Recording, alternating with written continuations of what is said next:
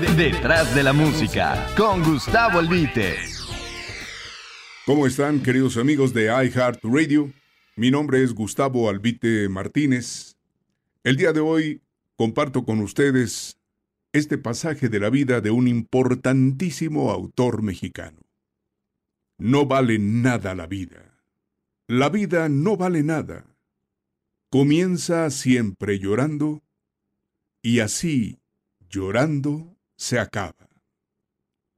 Esta frase con la que inicia un tema musical popular muy conocido desde la medianía de la década de los cincuentas, lo mismo puede ser un refrán, una sentencia o un sintético tratado psicológico muy propio de los mexicanos que tratamos a la muerte con una mezcla de cariño, respeto y resignación.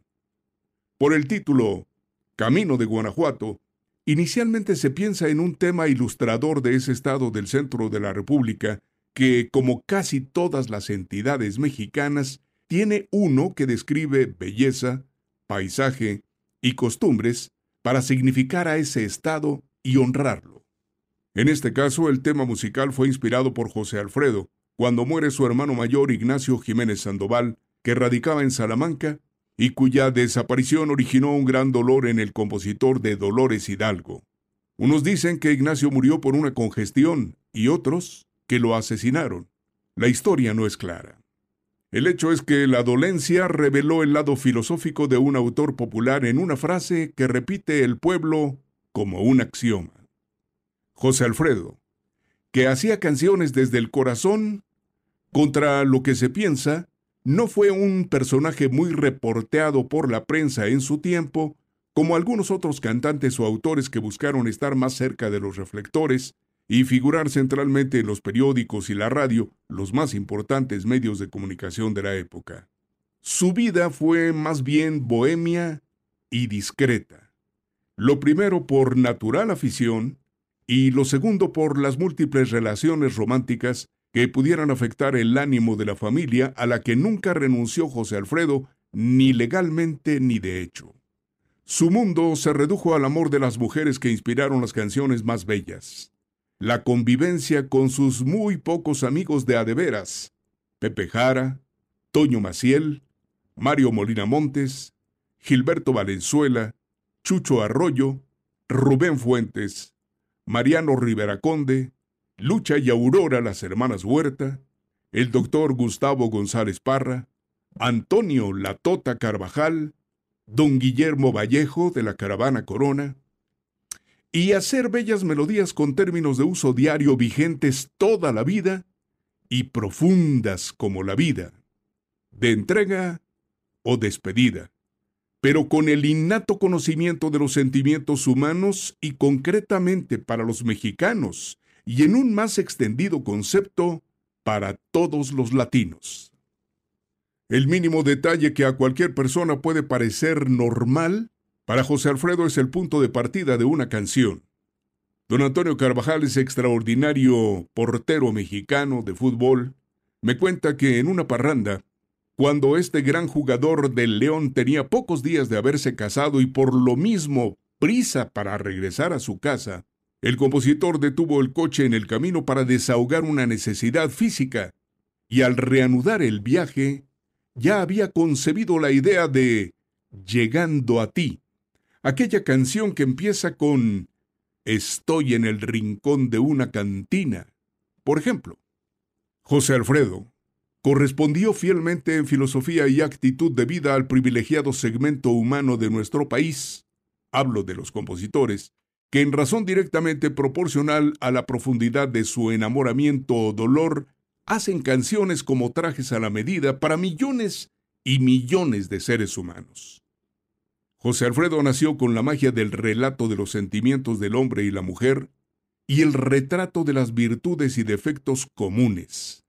El poder de la síntesis para narrar hechos, tragedias y el maravilloso manejo de las palabras exactas envueltas en las más bellas melodías, que con el sonido letal del mariachi no dejan lugar para pensar, solo para sentir. El gigante de Dolores Hidalgo, Guanajuato, es el más prolífico de los autores mexicanos en número e importancia de canciones. La cita de los títulos de las mismas y su por qué se acerca a lo infinito, pero solo por relacionar algunas, su más tierna composición, Arrullo de Dios. El reclamo más airado, cuando el destino. Su canción más virtuosa, gracias. La confesión de un hombre no correspondido, ella. Su coraje liberado, la gata. Pura filosofía popular, Dios te señaló. La huella de su padre, Pedro el Herrero. La reflexión en el otoño de un hombre, cuando yo tenía tu edad. Su derrota aceptada, declárate inocente la crónica del rompimiento, la enorme distancia. La súplica de hinojos, amor del alma. La confesión de su infidelidad, cuatro caminos. La justificación de un amor otoñal, si nos dejan. La crónica más conmovedora de un hecho real, con la muerte en los puños. La propuesta extrema, vámonos. La desesperación, yo debía enamorarme de tu madre. El amor de una noche en Veracruz y su magia, a la luz de los cocuyos. De un amor no publicado, amanecí en tus brazos. De celos, el cantinero.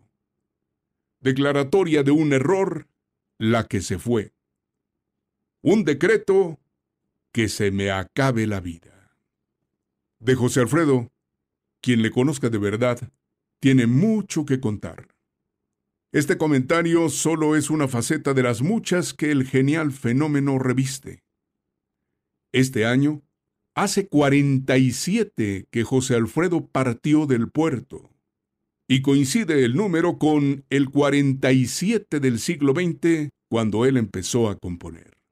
Cuando José Alfredo murió aquel viernes 23 de noviembre de 1973 a las 8 de la mañana, Solo partió la corteza de un corazón como el que tenemos todos, con la diferencia de que éste amó pleno, sintió profundo, no ocultó nada y compartió con todos el don divino de la inspiración.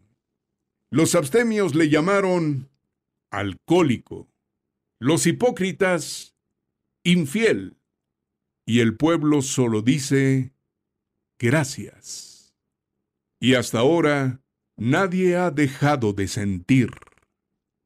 Al fin y al cabo, no vale nada la vida.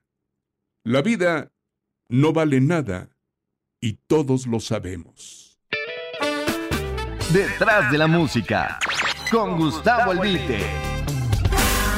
I heart radio.